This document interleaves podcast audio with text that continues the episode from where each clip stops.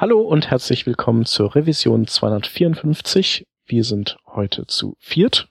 Da wäre einmal Grumpy Anselm. Hallo. Dann der Hans. Ja, hallo, guten Tag. Der Stefan. hallo, Grüße. Und der tasmanische Teufel Shep Schäfer. Und wir starten heute mit äh, drei News mal wieder nach langer Zeit. Äh, die erste ist, dass äh, Grunt jetzt in einer Version 1.0 äh, als Release-Candidate ähm, äh, zur Verfügung steht und äh, das hört sich jetzt super spektakulär an.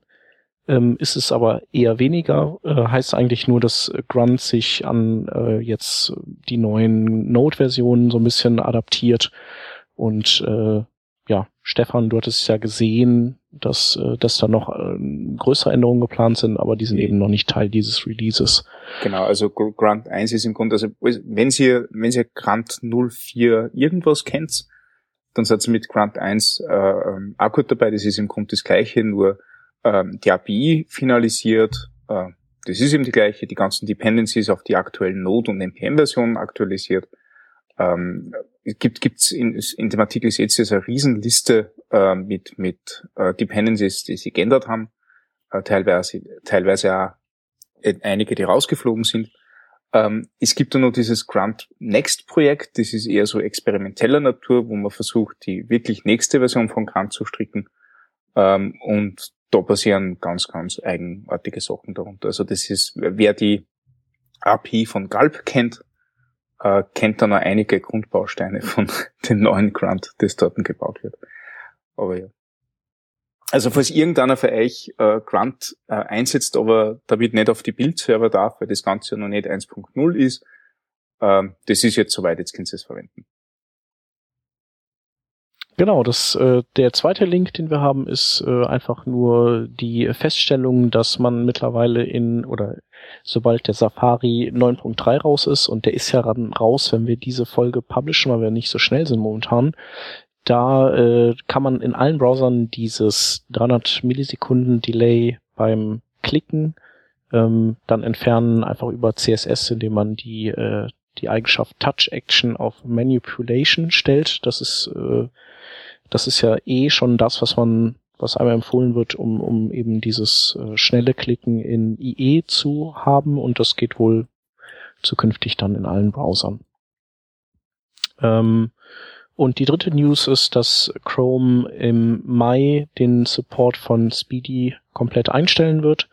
Und ähm, ja, das ist insofern vielleicht relevant, als äh, dass man ja keine Server mit Speedy und HTTP 2 fahren kann, und äh, dann ab diesem Zeitpunkt vielleicht dann die kritische Masse auf Seiten von HTTP 2 größer ist als von Speedy und sich dann der oder man dann serverseitig dann auch umschalten könnte. Ja. Genau, das hast waren die News. Mit, hast du ich, Projekte mit Speedy draußen? Irgendwer ja. für euch? Ja. Okay. Äh, also zwei Projekte haben wir. Hm. Genau, also ich find's ich hatte schon in der Vorbesprechung gesagt, äh, unser Hoster meinte, dass es für das FreeBSD, was wir benutzen, äh, da gibt es eben noch keinen HTTP 2-fähigen ähm, Apache. Mhm. Und äh, gut, wir können wahrscheinlich auf Nginx wechseln dann. Du kannst äh, Nginx Proxy vorm Apache da. Das hilft meistens. Ja. Der ist jetzt auflockt. Kann ich auch machen. Genau. Aber es ist halt so, sage ich dann natürlich so, oh nee, finde ich doof. Mhm muss ich was machen. Genau. Nee, aber ist alles gut. Lass uns doch mal zu unserem ersten Thema kommen. Ja. Uh, The Future of Loading CSS, ein Artikel von Jake Archibald, ähm, der über JavaScript geht, glaube ich, oder? CSS-Laden äh, geht und das Link ähm, Tag in HTML. Shep, erzähl mal bitte genauer, worum es da geht. Ähm, äh, da geht es einfach nur darum, dass ähm, man kann Link rel Style Sheet kann man, also darf man laut Spec eigentlich nur in den Head packen, aber die Browser sind, haben auch nichts dagegen, wenn man das überall reinpackt, also irgendwo in, in Body, irgendwo tiefer im, im DOM-Baum. Ähm, allerdings ähm, dadurch, dass das, dass das unorthodox ist, ist das Verhalten der Browser bislang noch nicht so vereinheitlicht und es gibt ähm, unterschiedliche Verhalten, wo das äh, die einen äh, vielleicht so ein bisschen besser sind als die anderen. Äh, gut macht's der der Edge Browser, der der geht einfach so vor, dass er oder fangen wir anders an. Normalerweise ist es so, dass die Browser so lange das Rendern blockieren, bis dieses CSS, was im Head drin ist, geladen ist. Und ähm, der Edge-Browser macht das für den Head auch weiterhin so, aber für die ganzen äh, CSS, die im Body-Bereich verteilt sind, da, äh, da blockiert er jetzt nicht initial das gesamte Rendern, sondern er rendert eben so lange, bis dann wieder so ein Ding kommt und blockiert dann äh, erneut. Also so eine Art äh, stufenweises Blockieren, dass man dann schon mal Inhalte bekommt. Ähm, und Chrome und Firefox machen es eben nicht so. Und die Chrome-Leute haben sich dann gedacht, das äh, ist ja doof. Der Edge-Browser macht's besser. Äh, wir sollten das vielleicht ändern. Und äh, darüber schreibt der Jake Archibald und über die äh, über den den Vorteil, den das halt hat, äh, sein CSS nicht gesammelt in den Kopf zu packen, sondern das äh, häppchenweise über die gesamte Seite zu verteilen. Weil man dann einfach ein schnelleres initiales Losrendern zur Folge hat, idealerweise. Ähm, die Idee ist, glaube ich, dass er sagt, ähm, diese, also die Googler nennen das jetzt immer so Application Shell, also quasi das Grundgerüst der ganzen Seite lieferst du mit, mit den ersten Styles aus äh, und je nachdem, was dann für Inhalte in dieser Seite passieren, klatscht du jedes ähm, dazu passende Style-Sheet zu diesem Element. Also wenn du Sidebar hast, dann schmeißt du dort dieses Sidebar CSS mit für den Hauptteil deiner Webseiten, also für diese, diesen Artikel, schmeißt du das Artikel CSS mit, hast du noch einen Footer, schmeißt du das Footer CSS mit, äh, aber für den ganzen Rahmen, also für das Grundlayout, für den Header, Entschuldigung, gehört der Footer auch dazu, da habe ich verdammt, ähm, das kommt als erstes und der Rest halt mit den Komponenten, wann sie da sind. Und die Idee ist, dass halt dann äh, das so schön graduell mitgeladen wird, nicht? Also am Anfang ist der Rahmen da, dann ist mal der Artikel da, dann kommt die Seiten, äh, die Sidebar. Genau. Hm, aber das mit dem Rahmen, das funktioniert ja eigentlich nicht so ganz, weil du kannst ja, also es ist ja eigentlich dann so gedacht, dass ähm, immer der Inhalt bis zu dem aktuellen Link-Element, was jetzt geparsed wird und ähm, gerendert wird, dann schon dargestellt wird und darunter nicht. Das heißt, ein Footer könntest du nicht darstellen im Prinzip von Anfang an. Sondern das kann erst dargestellt werden, wenn alle anderen Stylesheets dann auch geladen sind. Das ist korrekt, ja. Das heißt, in Wirklichkeit ja. ist nur der obere Teil vom Rahmen, wenn du Glück hast. Mhm. Ja, also ich sehe den Anwendungsfall schon auch. Ich meine, das hängt ja alles so ein bisschen auch in dem Stil von Web Components oder Component-Based Entwicklung an sich so ein bisschen zusammen. Da ist es natürlich schon theoretisch ganz cool, wenn du irgendwie einzelne Style Sheets und so zu einer Komponente hinzufügen kannst. Auf der anderen Seite, ähm, ja, wir haben jetzt Internet Explorer und Edge, die das äh, erlauben. Irgendwann demnächst dann eben auch Chrome, also die Änderung, die es da gibt, die ist jetzt auch noch nicht im Stable Chrome, die kommt halt erst in ein paar Wochen dann da rein. Ähm, Firefox kann das bedingt, also die haben da jetzt nichts geändert und das heißt in dem Fall tatsächlich, ähm, wenn du im Head schon ein Blocking Rendering äh, hast, dann blockt er auch den Rest. Ähm, das heißt, da hat man dann kein graduelles Nachladen oder keine graduelle Darstellung der Seite.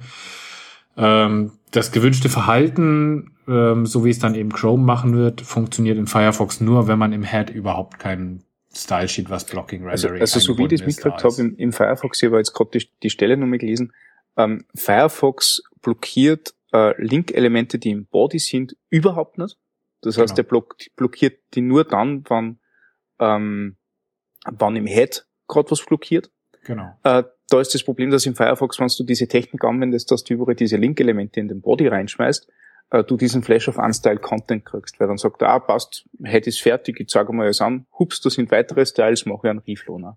Genau. Äh, und was sie machen, ist, dass dieser Trick, dieser Hack, ne, Äh, du hast dieses Skript, äh, einen leeren Skript-Tag äh, äh, noch am Link-Element dran, weil Skript blockiert, erkennt aber dann, dass bereits Styles im Laden sind und wartet auf die und geht erst nachher weiter.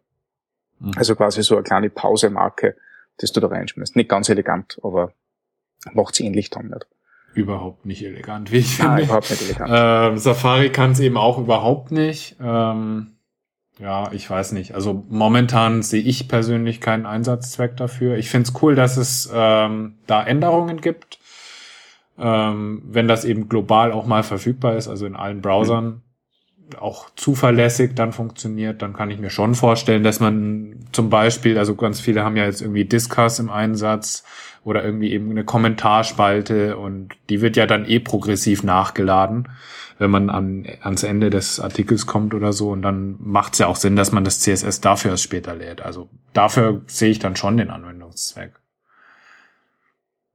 Ja, ja die Idee nicht. ist halt auch, dass du sagst, bei, bei schwächeren Verbindungen ähm, gibst du ihm wirklich mal das, das bisschen, das er braucht, damit er die obere, den oberen Teil ansagen kann oder, oder die äh, ähm, äh, einen Großteil der Seiten ansagen kann, weil alles, was drunter ist, interessiert die im Moment eh noch nicht. Und nachdem der Browser ja quasi äh, sogar graduell empfangen kann, also du kannst ja HTML-Dokument streamen, du kannst da, wenn, wenn das gerade HTML-Dokumente sind, die, die generiert werden und da schwere Berechnungen dahinter sind, kannst du ja auch Teilinhalte rausstreamen, bevor der Rest überhaupt kommt. Und wenn du für diesen Teilinhalt schon mal die Styles liefern kannst und das halt auch Styles, also, also die, äh, äh, angenehmes Subset deiner Gesamtstyles sind, also wirklich nur das, was du brauchst dazu, dann hast du halt wirklich schon mal was da, das der Benutzer bedienen kann, sich anschauen kann, äh, und nachher kommt der ganze Rest mit. Und für das ich die Schau sehr sinnvoll eigentlich. Mhm. Äh, gerade wenn du jetzt denkst, mit HTTP2 Push, da kannst du ja quasi, ist das so eine Art Inline-Effekt, den du ihm da mitgeben kannst, dass gleich, gleich diese, dieses kleine Set an Styles mitgeschickt wird. Das heißt, du brauchst nicht mehr diese großen, fetten äh, umfangreichen Style-Sheet, sondern nur mehr ein kleines bisschen äh, zum Anzeigen. Das wird gleich mit dem Dokument mitgeliefert äh, und dann ist quasi mit dem ersten Request alles da, was du brauchst, damit du den, den Text lesen kannst. Mhm. Nutzt ihr denn sowas wie Load CSS, also um ist ein JavaScript, was einfach ähm, erlaubt dir CSS-Dateien asynchron zu laden? Ja. Nee, ich nicht. Also wir haben, ähm, du kennst diesen Critical CSS-Trick, ne? Ja. Was du sagst, äh, du hast äh, above the fold Content ähm, die Styles extrahiert und inlined in dem HTML-Dokument. Äh, und das gesamte Style-Dokument lädst du nachher asynchron nach. Mhm. Ähm, das benutzen wir. Und der, der Effekt ist schon drastisch. Also du, du merkst jetzt wirklich, dass in ein paar hundert Millisekunden du einmal echt was siehst vor der Seite. Äh, und ähm, wenn du auch noch genug Text drauf hast, dass der Benutzer dort bleibt, dann ähm, merkst nicht, dass alles unter dieser Fold-Grenze einfach total wirr und komisch ausschaut. Nicht? Ähm, also das hat von, von der äh, Perceived Performance ähm, schon einen gewaltigen Effekt. Mhm. Und da hilft halt dieses Load CSS entsprechend mit, weil es ein relativ leichtes Tool ist für das, dass man Styles nachladen kann. Ja, jetzt haben wir die zwei Sachen im Prinzip, die ja eigentlich was Ähnliches erzeugen. Also mhm. wir können einmal asynchron CSS laden und einmal eben im Body einfach Link-Elemente äh, reinsetzen. Ähm, wo seht ihr denn da die Unterschiede oder seht ihr irgendwo Probleme auf der einen Seite oder auf der anderen Seite? Nehmen wir das Offensichtliche. Äh, Load CSS ist eine JavaScript-Abhängigkeit, das kann brechen, da kann irgendwas auftreten, was du nicht erwartest. Äh, ein Link-Element, wo reinschmeißen, ist relativ sicher. Mhm. Also da arbeitet der Browser halt noch. Mhm. Ähm, der Nachteil ist, äh, Link-Elemente blockieren trotzdem. Also auch wenn, äh, wenn die mitten im Body sind, äh, so wie ein Link-Element auftaucht, blockiert der Browser, also auch Chrome in Zukunft dann und wartet, dass die Ressourcen fertig ist. Ähm, bei Load CSS ist das nicht. Das heißt, falls irgendwas in der Verbindung bricht, ähm, bist mit Load CSS immer nur auf der sicheren Seite, weil das asynchron ist und der Inhalt da ist und der Inhalt gelesen werden kann. Äh, und bei einem Link-Element im Body äh, ist halt dann mit dem Inhaltssensor so wie, ähm, so wie das Element mit dem Ressourcenverweis da ist. Ja, oder bis halt der. Timeout auftritt wahrscheinlich dann, ne? Genau. Ja, das ist ja der generelle Unterschied. Das äh, Asynchron bedeutet natürlich, dass du erstmal halt unstyled Content dann Mhm. auch siehst, ähm, was ja bei diesem Embody-Link-Element nicht der Fall ist. Ähm, jetzt hieß es, ich glaube, Jake schreibt das sogar in seinem Artikel, dass ähm, das ja eigentlich nicht gewünscht ist, so ein äh, Flash of unstyled Content. Ähm, das hat mich doch ein bisschen gewundert, weil bei Webfonts zum Beispiel heißt es ja immer, ja, möglichst asynchron laden und so ein kleiner Flash äh, auf unstyled Text, mal egal. Mhm. Ähm, Hauptsache, man kann schnell den Content lesen. Und hier lese ich jetzt wieder irgendwie was Gegenteiliges. Habe ich mich doch ein bisschen gewundert und äh, da habe ich auch so ein bisschen dann mit dieser ganzen Sache gehadert, weil ich persönlich will einfach den Content lesen. Ähm, ich wundere mich jetzt halt, ist es tatsächlich so, dass Normalmensch oder Normal-User dann sagt, okay, die Seite schaut kaputt aus, da stimmt irgendwas nicht oder äh, ähm, will er tatsächlich lieber irgendwie unstyled Content haben? Also ich habe eine Vermutung, die ist, dass äh, ein Flash of Unstyled Text besser ist als wie ein Flash of Invisible Text. Weil es eben dann passieren kann, dass die Seiten für eine lange, lange Zeit gar keinen Text hat. Mhm. Ähm, also das hat ja durchaus einen, einen, einen pragmatischen Grund, weil ist kein Font da, kann man immerhin noch was lesen, wenn man diesen Flash of Unstyled Text in Kauf nimmt. Ja. Äh, und ansonsten muss ich aber auch ganz ehrlich sagen, ähm, ich, ich, also ich hab da echt nichts dagegen, wenn, wenn meine Seite einmal kurz springt, während es auf das CSS wart. Also es ist natürlich für, für schwarzen Text auf weißer Seiten, also diesen, diesen Browser-Basis-Styles zu einer vollen Seite ist natürlich ein weiter Weg, nicht? Das würde ich nicht so okay finden. Aber wenn Teil, Teilbereiche darauf warten, dass sie andere Styles kriegen, mein Gott, dann ist es so. Wobei, da musst du natürlich auch fragen, wenn das eh nur Teilbereiche sind und die hoffentlich eh nicht so viel Styles, Styles brauchen, warum schmeißt du das nicht dann gleich in die Originalressource dazu? Naja, im Prinzip könnte man ja auch sagen, ähm, ich habe jetzt irgendwie eh so den, das Basisgrundgerüst lade ich im Herd als CSS. Mhm. Dann sind da ja zum Beispiel Link-Stylings, die Font-Family und solche Sachen. Das ist ja alles dann schon gestylt zu dem Zeitpunkt. Das heißt, das würde ja auch tatsächlich schon übernommen werden. Genau. Und es fehlt eigentlich nur noch sozusagen das Layout dann tatsächlich für diese Komponente. Und das fände ich jetzt persönlich überhaupt nicht schlimm. Nein, ich Ähm, auch nicht tragisch. Während ich es halt schon irgendwie blöd fände, wenn du jetzt, sagen wir mal, irgendwie eine Sidebar hast, wo halt die Zusatzinfos zu einem Artikel stehen und äh, ich sehe halt da keinen Content, weil die Ressource nicht geladen werden konnte. Hm. Also ich sehe das auch so. Ähm, wobei, Sidebars sind mir grundsätzlich egal. Ne? Ja, das ist ja jetzt nur ein Beispiel, also da kann ja, aber, aber du, aber du hast recht, ne? Also das Ja. musst du halt abwägen. ja. für das, was, für das, was du, was du brauchst. Ähm, ja, also ich finde das ganz sympathisch, ich, dass, dass ich sage, ähm, Teile oder Komponenten meiner Webseite, die, die äh, äh, zweitrangig sind oder nicht so die hohe Mhm. Priorität haben, die kann ich nachladen, äh, komplett. Also mir gefällt das auch sehr gut im, Gedanken eben, wie du gesagt hast, am Anfang Web Components, da ist ja das nicht, nicht unähnlich, nicht? Mhm. ähm, diese Technik vom Jack Archibald ist halt jetzt auf, auf, ähm, auf Dokumentstruktur ähm, reduziert oder, oder auf, auf dieses eben äh, von oben nach unten Parsen vom HTML. Äh, wenn du aber sagst, okay, du hast ganze Komponenten, die du asynchron ladst und die kommen dann zusammen mit, also da kommt Markup, äh, CSS und HTML zusammen an, das finde ich furchtbar sympathisch. Also das Mhm. taugt mir total gut.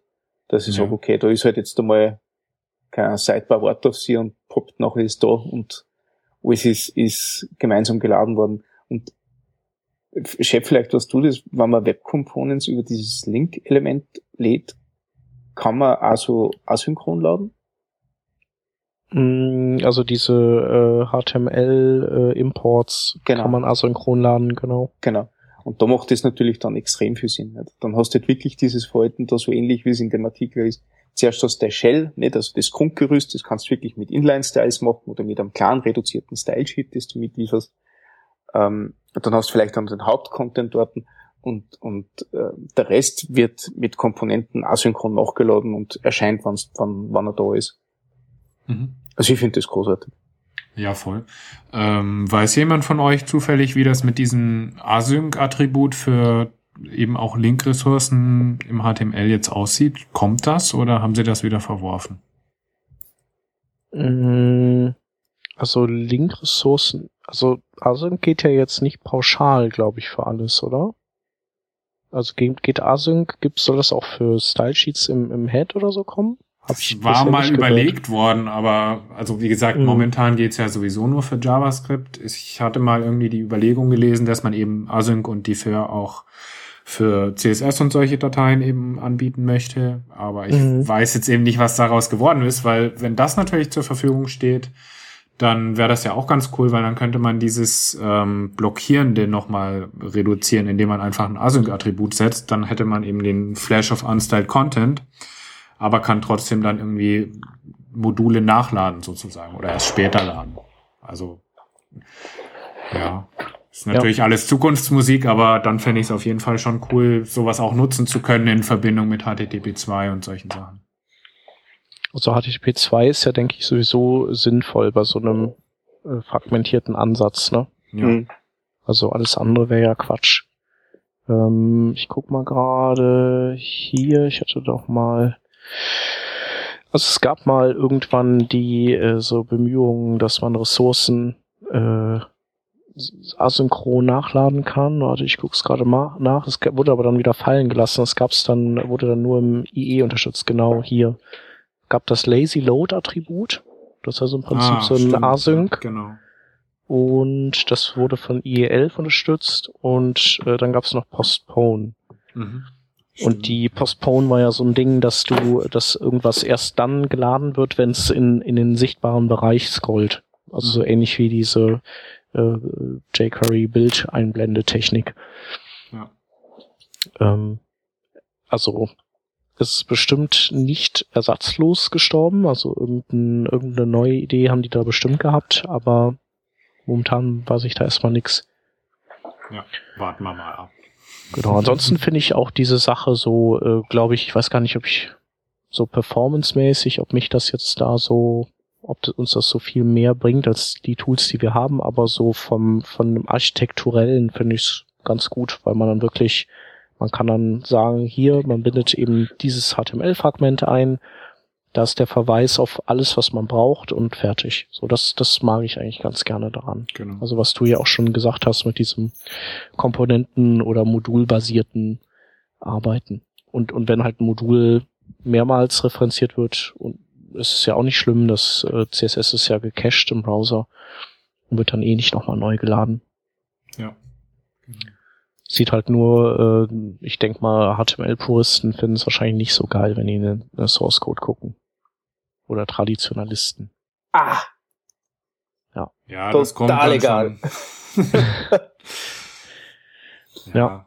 Also wenn man einen Anwendungsfall dafür hat, dann ist es wahrscheinlich auch legitim, dass das da drin steht. Ähm, ja. Sollte man sich halt vorher überlegen, dass das auch von den Rahmenbedingungen passt und nicht einfach so mal jetzt machen. Ja, natürlich, das rennt voll in, der, in diese Schiene. Ähm, Wenn es die Seite hergibt, dann kann man das schon so machen. Also es ist halt Ja. kein, äh, kein, kein Faustregel oder, oder kein, kein, wie sagt man, Silver Bullet? Wie heißt denn das auf Deutsch? Silberkugel. Ja, genau. Nein, aber ihr wisst, was ich meine. Also Ja. es, es ist keine Regel, die man dauernd befolgen soll. Ich finde es nur cool, weil, also ich habe das oft erlebt, dass wenn ich, wenn ich mal Seiten angeschaut habe, bei schlechter Verbindung, äh, und ähm, der Server hat sowas wie, wie HTML-Streaming unterstützt, nicht, dass halt die, der, der Text zeilenweise rauskommt. Und der, der, der Browser hat das dann schon mal ansagen können. Ähm, dann, dann habe ich echt, äh, äh, bevor die ganze Webseiten da ist, schon mal Inhalt da gehabt. Und wenn du jetzt noch weitergehst und sagst, du kannst deine, äh, deine Style-Sheets aufsplitten auf die gesamte Seite und quasi gleich verteilen, dann kann ich mir schon vorstellen, dass ich dort einen entsprechenden Benefit kriege. Also von dem her finde ich gut. Mhm. Schön. Dann äh, Ist es jetzt können schon? wir auch diese Revision, können wir den Sack wieder zumachen. jetzt? Nee, noch nicht Ja, ganz. cool. Wir haben noch Nee. ein paar Links. Ja, das stimmt. Die Ja. haben wir noch. Genau. Äh, wer Das Lust loszulegen? Äh, ja, okay, ich fange an. ähm, und zwar gibt's einen schönen Artikel von der Una Kravitz. Äh, die macht ja relativ viel mit SVG auch und stellt hier die FE Color Matrix vor mit der man relativ coole Sachen anfangen kann, was SVG-Filter angeht. Also man kann damit recht coole Effekte erzielen, wenn man Bilder bearbeiten möchte. Ähm, zum Beispiel auf irgendwie einem Stadtbild kann man Häuser einfärben oder den Himmel einfärben. Und ähm, das ist halt relativ flexibel durch die FE Color Matrix. Ähm, der zweite Link ähm, dreht sich um Houdini. Und da hatten wir ja vor kurzem erst den Bruce Lawson da. Der hat uns da ein bisschen was erklärt. Und jetzt haben wir dazu noch einen schönen Blogpost gefunden, der zwar relativ komplex ist, also man versteht vielleicht nicht alles da drin, aber es ist interessant, einfach noch mal ein paar mehr Details zu lesen, wie den Houdini so als CSS Layout Engine funktioniert, also wie man selber eigentlich die Browser erweitern kann dann mit diesem Houdini Projekt. Genau.